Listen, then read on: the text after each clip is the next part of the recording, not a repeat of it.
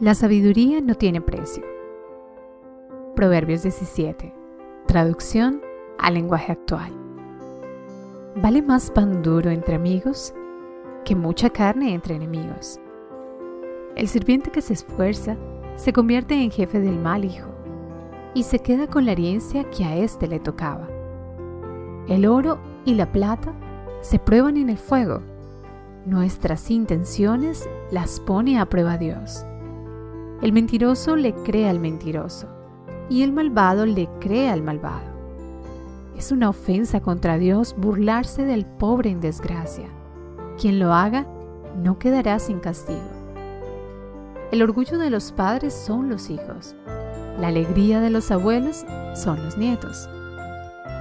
Tan ridículo resulta que un tonto pretenda hablar con elegancia como que un gobernante piense que en su país todos son tontos. El que da dinero a otros para que le hagan favores cree tener una varita mágica para conseguir siempre lo que quiere. Quien perdona gana a un amigo. Quien no perdona gana a un enemigo. El que es inteligente con un regaño aprende. Pero el que es necio ni con cien golpes entiende.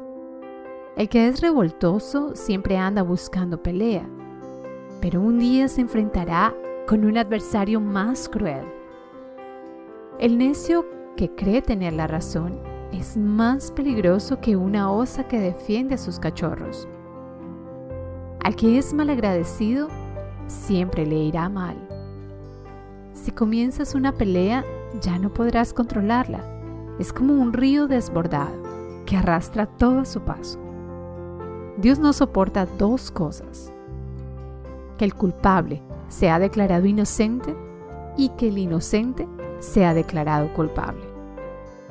¿De qué le sirve al tonto el dinero si no tiene entendimiento?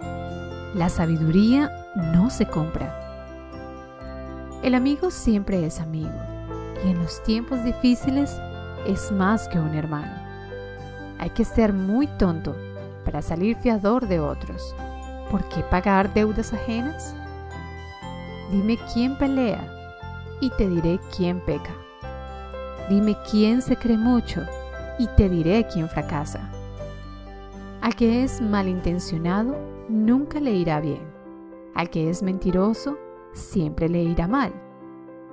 Qué triste es tener un hijo falto de entendimiento.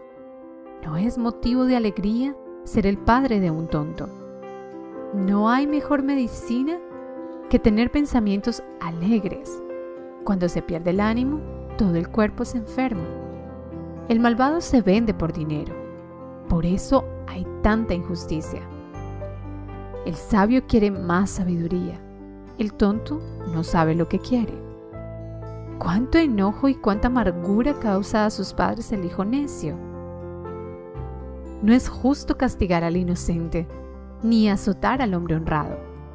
Hablar poco es de sabios, la gente inteligente mantiene la calma. Hasta el tonto pasa por sabio si se calla y mantiene la calma.